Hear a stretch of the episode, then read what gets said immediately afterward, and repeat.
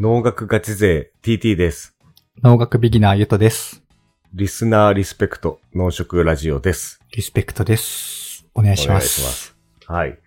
えー、一周お休みしてお待たせしました。あ、お元気でしょうか。元気 です。はい。はい。あ、ちょっと待って、その前に、 その前に、今日はお便り会です。あ、はい。お便り会。はい。はい。という、それを先に言おうと思ったんだけど。ちょっとね、忙しくてですね、 うん。一周飛ばしてしまいまして、お疲れ様です。うん、別に忙しいだって全く時間がないわけじゃないんだけど、うん。日中疲れてうん、帰ってきてから、放心状態みたい な、それ一番疲れてる時だよ。そうそれが続いていて、理論的にはなんかできそうな時に動けない。そうそう。帰ってくるのは別に全然遅くなくて、うんうん子供の迎え行かなきゃいけないから、うん。まあ、夕方にね。 7時半ぐらいにはご飯食べ終わってる感じなんだけど、うんうん。その後もうぼーっとして、9時ぐらいから時間あって、いつもならね、そこで調べ物するんだけど。ぼーっとして、なんか永遠にインスタグラムのリールを見るぐらいしか HP が残ってない。 やば。無限のやつだス。トーリーズか。うん まあ、ってところで、お便り会になります。はい。お願いします。でちょっと今ね、いろいろフォームがいっぱいありまして、乱立してしまってるんで。乱立してしまったんですけど、脳と食のラボラジオのアンケートを取った時のお便りという質問が来てたので、うんはい。ちょっと、ポンポンとポンポンと答えていきたいと思います。ポンポンとポン本当に行ポくンの1か。 本10分ぐらいっていう説もあるけど。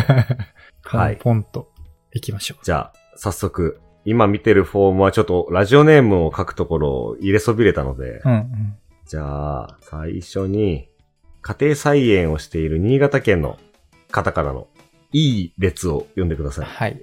ありがとうございます。読み上げます。初めて聞いたのが、ペヤング地獄からの回。うん正式名称忘れたけど、ペヤングの回ね。ごく激辛ファイナ ルね。はい。ペヤング地獄からの回でした。スコビル値というものを知らなかったので、知識が増えてとても嬉しく、このラジオにはまりました。辛ラーメンはなぜ食べたくなるのかについても教えてください。わら。はい。韓国のやつか。はい。辛ラーメン。辛ラーメン。辛ラーメンで、ありがとうございます。はい新潟の家庭菜園のしてる方、ありがとうございます。 ありがとういございます。や、そうね。あ、ちなみにこのスコルビールチとかペヤングの回っていうのは、1、一年ぐらい前の回だよね、多分ね。あ、もうそんなか。うん。わかんないけ2022ど年のペヤング極激辛ファイナルだよね。ファイナル。そう。もうわかんなくなっめちちゃっゃた。くちゃ辛いやつ。はい。ということで、その辛みの話ね。で、これちょっと調べたっすよ。え何をちょっと調べた。辛いの。そしたらね、エバラのホームページ、エバラ食品っていうさ、焼肉のタレとか作ってるあー会社あるじゃん。はいはい。一番有名な焼肉のタレそうそうそうの会社だよ。ね。あそこにのね、うん。中のコラムにね、無性に辛いものが食べたくなるのはなぜっていうぴったりのコラムを見つけたので、 ぴったしの回答じゃん。うん。そう、これを紹介したいと思いまおすう。辛いもの全般ってことか。辛いもの。そうね。だから、辛ラーメンに、 あの、特化した理由はわかんないけど、 辛いものをね。はいはい。食べたくなる。辛いもの好きちなみに。うん。よく蒙古タンメン食べるよ。おおう。えね北極いや、なんだ。普通のやつ。蒙古タンメンか。あのね、おじゃあ多分俺と同じぐらいのレベル だな。そう。じゃあ、もう結論から言っていいですかうん。結論。辛いものを食べると、うん。脳内から、ベータエンドルフィンというホルモンが分泌されます。うん。それが理由ですね。幸せホルモン的なノリだっけあー、的な、あの、別名、快楽ホルモン快らしいです楽ホルよ。モン。うんで、うん快楽、あ、それを知ってるからうん。無意識に求めるみたいなノリそうそうそう。ああ。そうなんですよ。だから多分これの究極系は、あの、覚醒剤とかだと思うけど。ああ、そうなんだ。ああ、また使いたいみたいなね。で、えーっと、なので、そういうことですって言うとちょっと雑すぎるかな。雑すぎるって、ざなんか普通に疑問なのはそう、無意識、自分で言ってあれだけど、うん。なんで無意識に求めるのかも謎だけどね。それはどっちかっていうと科学的というか、なんていうのああ、心理的というか、よくわかんないけど。そうね。まあ、心理的に、そのポジティブなもの、感情を得た経験っていうのは、まあ、また欲しくなるっていうう、ん。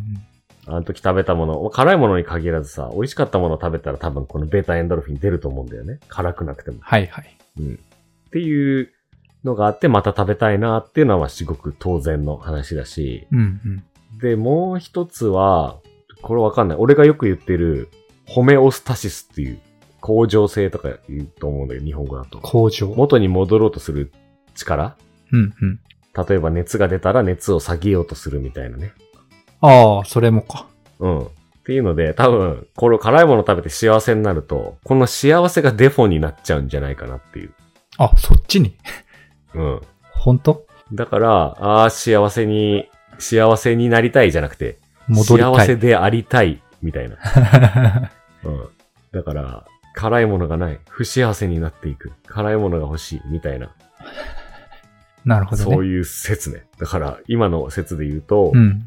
あの、あんまりハッピーじゃない時に辛いもの食べたくなる説なんだけど、そうでもねえな。ああ、でもなんかそういう風に使ってる人は、なんか心、心の仕方がなんとなく多い気はするね。あいるうん。いや、その、それこそストレス溜まった時とかさ、うん。そういうストレス解消みたいな感じで使あうなるほどね。あ選択肢、確かカラオケとかの並びに入る気がする。辛いもの、に。それは、あるかもしんない。それについて、深掘りしたいんだけど 深掘り、どれについてだあその幸福ホルモンについて。ああ、はい。ベータエンドルフィやンべえ、ちょっと調べたのに、消えたリンクを取ってなかったという。履歴からいかくん。そう、簡単に調べたらあった。厚生労働省のホームページで、うん。 eHealthNet っていう、いいヘルスネなッんト。かサービスがあるんだけど、うん。これでベータエンドルフィンを調べると、うん。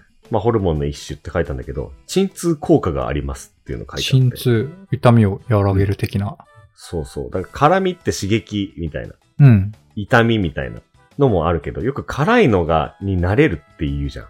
うん。それってもしかしたら、辛いものを食べれば食べるほど、ベータエンドルフィンの量が増えて、痛みに耐えられるようになっていくんじゃないかっていう。 自分で出して中和するというか。そうそうそうそうそう。そうなんですうよ。ん。で、だからこのサイトにはう、ん。モルヒネと同じような作用をする物質です。だって。モルヒネってなんだっけめっちゃ聞いたことあモるルけヒネってさ、鎮痛剤じゃないど。うん。鎮痛剤。アヘン、アヘンにあ結含構まれてるやつ。ああ、そう、なんか結構、そう、歴史とか昔系の何かでこう聞いたことあるなと思って。そうそうそそう。アセチルサリチル酸とかと違って。あ そうね。そうそう。だから依存性があって、ああ、そうなんだ。うん、みたいなやつね。そう、それと同じような効果があるらしいうんでん、癖になるっていうのも、まあまあ、ああ、それで癖になるのか。ベータエンドルフィンが出ると癖になるというね。なるほどね。で、このホルモンはちなみにあの、ランナーズハイってあるじゃん。ランニングしてたら急になんか疲れが吹っ飛ぶやつ。はいはい。あれもベータエンドルフィンが分泌されるかららしい。あ、それね、それか。そういえば、最近チャット GPT にそれ聞いたわ。あ、本当そ れタイムリーだなあだからベータエンドルフィン聞き覚えあったんだ。うん。あ の、野球の、なんかそういうサービスもあったけどね。それは我々のね、あれ、関係するやつ。そうそあう。の、サウナも一緒っすね。あ、そうなんだ。うん。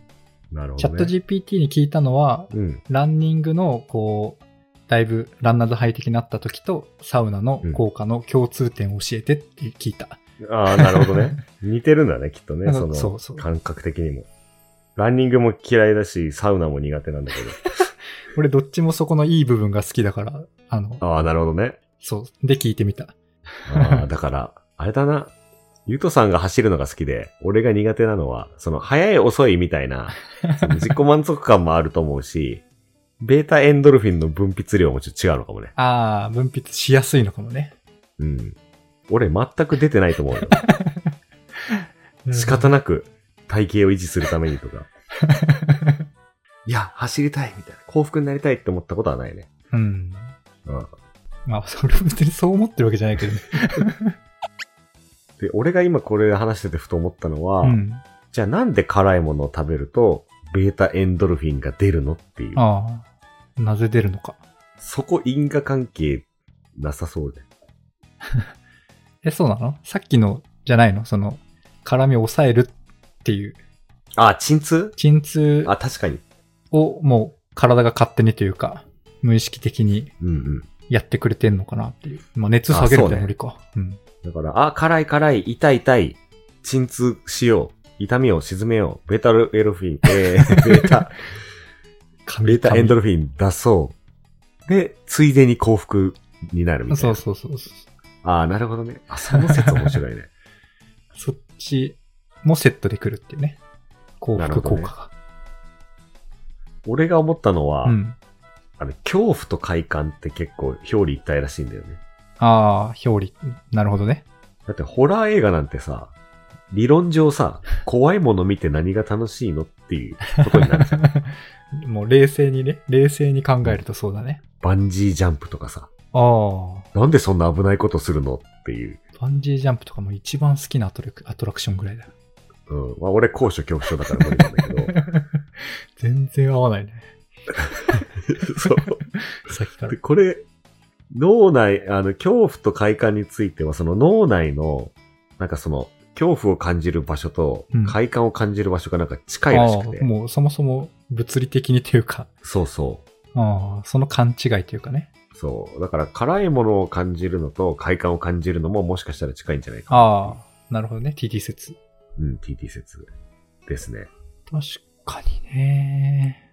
確かに。うん。っていう、絡みも、なかなか、奥が深いですね。いやー、奥が深いっすよ。うん。辛いの好きだからな。キムチ家にないと、俺ちょっと不安になっちゃう。ああ、キムチもね、俺もうほぼ毎日のように食べてるよ。 うん、いや、最高だよな。発酵食品だしね。食物繊維も取れるしね。うん。うまい。ということで、はい。家庭菜園を新潟県でやられているリスナーのあな た、はい。ありがとうございました。ありがとうございます。じゃあ、続きまして、はい。えっとね、溶液栽培をしてますみたいな。い。はい。わかりました。18ありました。行目っすな。はい。見つけた。じゃあ、ゆうとさん、お願いします。千葉県にお住まいの農家さん。ありがとうございます。読み上げます。ありがとうござい ます。こんにちは。いつも楽しく拝聴しています。私は溶液栽培でトマトを栽培しています。肥料や燃料費の節約術があれば教えてください。ありがとうございますあ。りがとうございます。溶液栽培もわかりませんが。結論言っていいですか結論から、はい。結論があるの。僕僕は溶液栽培をしたことがありません。が、ちょっとなんかアイデアは考えてきたから、後でちょっとこの後紹介するんだけど、溶液栽培知ってるいや、知らない。養分の液で栽培している。え、あの、あれなのまた、水耕栽培みたいに土に埋まってないのあそうそう。水耕栽培と同義。あー、言い方が違うみたいなうん、と思います。うん。感じね。あ、そうじゃあそうそうあれだから、なるほどね。浮いてる感じでというか。 そう、いちごとか多いんじゃない溶液栽うー培。ん、レタスとか。うん。植物工場向きななるほどやつねだ。ね。で、この方は植物工場ではないと思ってんだけど、うん、うん。うん。多分一ね、個人の農家さんだから。ってやつで、肥料代や燃料代と。肥料代、燃料って何燃料は、あ部屋、冬でもトマトを育てられるように、暖房を焚いたりね。ああ、そういうもう、その空間の燃料か。そうそうそう。はいはこれめっちゃ、あ、そう、知らないなりに回答し ますね。えっとね、まずう、ん。俺が思ったのは、その、お、おけというか、バケツというか、ななんていうのかな。箱の中で育ててると思うんだけど、箱の中で。うん。うん。あの、お風呂の、何浴槽みたいなのの、もうちょっと浅い版みたいな。はいはいはい。うん。一つは、それを小さくしてはどうかと。それを小さく。そうそうそう。例えば、根っこが全然張ってないのに、うん。大きい、だから大きいプールみたいなところにいるわけだけど、だはいはい。から人が一人しかいないのに、25メートルプールでピチャピチャ遊ぶのめっちゃもったいないじゃん。ああ、そういうことね。ね、その人一人のためにすげえ量の水使うみたいな。はいはいはい。ね、水遊びするだけだったら、あの子供用のプールでよくないみたいな。うんうん。子供用のあの庭とかで空気入れて膨らますような。はいはいはい。まあ、というノリで、小さくしてはどうかと。うーん。うん。あの、土で栽培するときとかってさ、うん。大きい方がいいの。その、はプランターの鉢とか。うーん。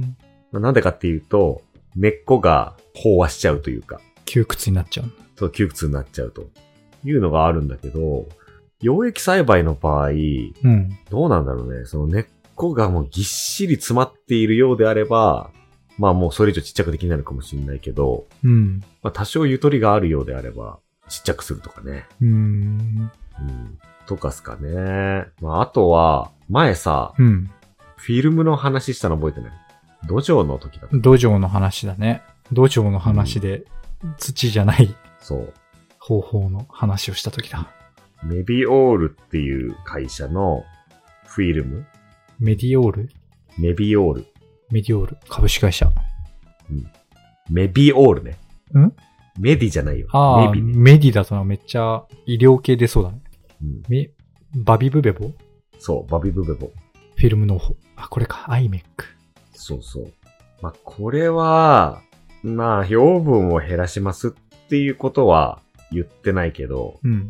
ただなんか薄いフィルムの中に水を通して育てるから、まあもしかしたら使う水の量が少なくて済むかもしれないし、ああ、はいはい。うん。まああとは肥料代の、あ農薬代とか減らせるかもね。これあの病原菌が入り込みませんってやつだから。うんうん。農薬代節約したいって言われてないから あれなんだけど。確かに。うん。ですね。なので、このフィルム栽培と言われるものをやってみるとかっすかね。うーん。これ結構トマトの実績ある。ね、高品質のトマトとかうんうん。言ってたよね。確か。っていうとこっすかね。タコスかね。燃料費か。燃料費上がってんだよね。肥料と燃料費の節約術っていうのは多分、肥料も燃料代も今すごい上がってるから、ん物価上昇に伴って。ああ、物価の上昇に合わそこせを節約したて。いという。燃料代か、難しいなぁねめっちゃ難しいな、これ。なんか、まあ、ハウスの大きさかなハウスの大きさ。さっきの水の部分の大きさみたいな。そう。ビニールハウスの大きさうんうん。大きい方がいいのか、ちっちゃい方がいいのかわかんないけど。ああ。うん。っていうのと、あと、冷房とか考えるとね、ちっちゃい方が、そりゃ、そうそう。かかんなそうな雰囲気だけど。そうだね。だからちっちゃい方がいいのか。暖燃料費の場合は。うん。でも、今からその大きいビニールハウスを捨て て、ちっちゃいビニールハウスにしてくださいは、かなり厳しいと思ってて、うん、 そうだね。俺が提案したいのは、今あるビニールハウスが大きいのであれば、中に小さいビニールハウスを作る。ああ、二重構造。二重構造。あの、北海道のさ、うん。部屋とかさ、窓。窓二重なんだよね。そうだよね。でそうすることによって、外が冷たいんだけれども、なんかその間にうん、うん。干渉地帯みたいな空間ができて、いいと。多分このなるほどね燃料費、燃料使う場面って、冬、冬、真冬ってことはないかもしれないけど、うん例えば、外気温が、外の気温が10度ですと、夜うん。とかね。で、ハウスの中が、じゃあ仮に25度ですと、うん植物が、トマトがよく育つ温度で,、うんでその接してるところからどんどんどんどん中の空気が冷えちゃううん。うん。というのがあるんで、まあそれを二重にするとかね。うん。うん。うんそうすると北海道の家の構造現象で冷たくなりにくいかなと。まあ、ただ、そのためにまたビニールハウスを建てないといけない。まあ、ビニールハウスっていうほどの大げさなものじゃなくて、なんかトンネルみたいなものになるかもしれないけど。っうんうん。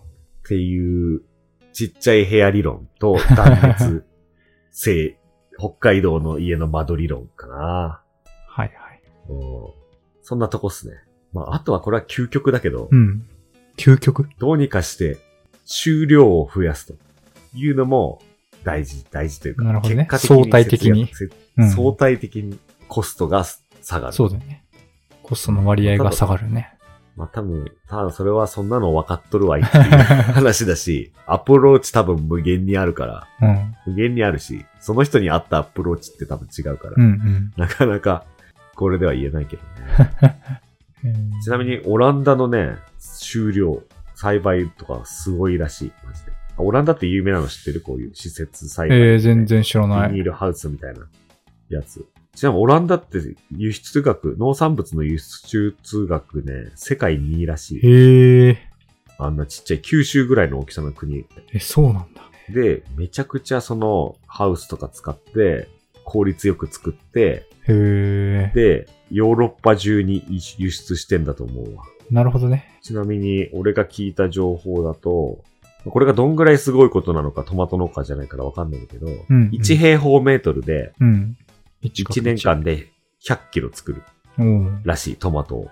これがすごいのかはちょっとお平均がよくわかんな。はいいはい。どんぐらいなんだろう。10R あたり6トン。日本だと国内の平均。1R600 キロ。1平方メートル。6キロか。うん。日本だと。やばいじゃん。めっちゃ違 うじゃん。何十倍じゃん。ね13倍ぐらい。うん、何十じゃない。10倍以16上。倍ぐらい。16倍ぐらいか。 という国もあると。日本の16倍の収量を叩き出してるという。へうん。これはめちゃくちゃ、その、熱とかも効率的にやってるみたいですね。え。へえ。まあその太陽光でお湯を作って、うんうん。なるほどね。光使ってんだ。そのお湯を循環させたりとか、ああ、そういうことね。そう。っていう、まあ、ちょっと若干アナログな方法だけど、へえ。とか、あと紫外線紫外線って有害じゃん。人うんにうも、ん。生物に。そう紫外線を有害ではない光合成に使える色の光に変えてくれるっていうガラスを使ってたりとか。ああ、波長変換すんだ。そうそうそなう。るほど。とか、あとは、自家発電して、まあそのまさに燃料を燃やして熱を作るんだけれども、うん。その時に出てきた二酸化炭素、燃料を燃やして、うんうん。それをハウスの中に入れることによって、より光合成が活発になって、うーん。葉っぱが栄養豊富になって、その葉っぱから果実の方にうんうん。栄養がいくんででかくなると。ああ。だから熱も、あ、そっか、それで言うと燃料費を下げるっていうか、その燃料を効率的に使うっていう意味では、うんなんかその排気ガスみたいなのをハウスに入れるとかね。うん。うーん。まあ、そんな感じのオランダ。まあ、オランダの農業を多分喋ったら3話ぐらい使えると思うよ。 あの、今から調べたらね。 はいはい。いや、いいね。そうなんですよ。おもろいですね。はあ。なるほどね。ということで、えー、ちなみに今の話はね、ニュースピックスからパクってきます意。識高い。認識高い。年会費いくら ?5000 円くらい払ってるからね。え、あそうなのへえ。 1万円ぐらくらいいだっけわかんない。月契約だとね、なんか、毎月1000円以上かかるイメージだ けど。あ、そうそうそうそうそう、意識高い系なんで。やるじゃん。そうそうそう。だから結構ね、話す、あ、ということで、ちょっと一旦、はい、お便りをいただきました。千葉県のト マト農家農の家さんあなた様、ありがとうございました。ありがとうございます。ニュースピックス。いや、特集がね、充実してるん ですよ。特集。うん。特集記事が。これ多分有料会員じゃないと見れないんだよね。で、やっぱ、案外というか、うん。その、何政治的なものもあるけど、うん。そのテック系の特集の中に、生物っぽい、食っぽいやつも結構おあったーり、はいはい。なんかそれを図解してくれてたりね。うんうん。今終わっちゃったけどね、電書バト TV っていう3分か5分ぐらいの動画があって、あそういう企画もあったんだ。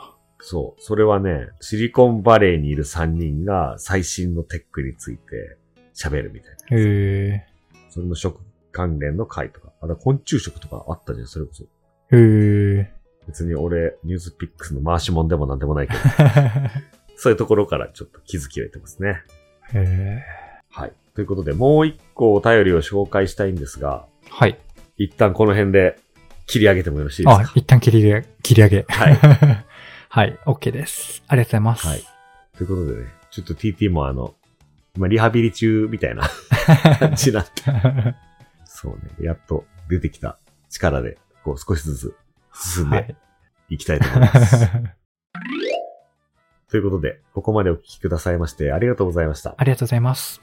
農食ラジオでは皆様からのお便りを募集しております。うんで、今ちょっと乱立してるんですが、えーオフィシャルには概要欄に貼ってある Google フォームからはい。